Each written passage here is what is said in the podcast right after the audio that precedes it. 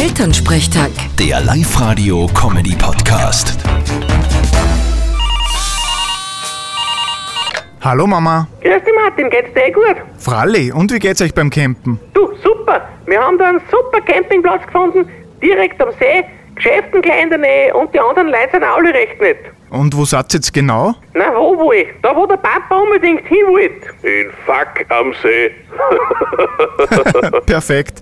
Und wie schlaft ihr im Wohnmobil? Ja, grundsätzlich eh ganz gut. Ein bisschen eng ist, aber geht schon. Wenn der Papa nicht so schnarchert, wäre es nur angenehmer. Ich schnorch nicht. Doch, Und von wo sind die anderen Leute am Campingplatz? du, ein paar Holländer, von Wien sind noch da und die kleinen Munds, die sind aus Dresden, was der aus der DDR.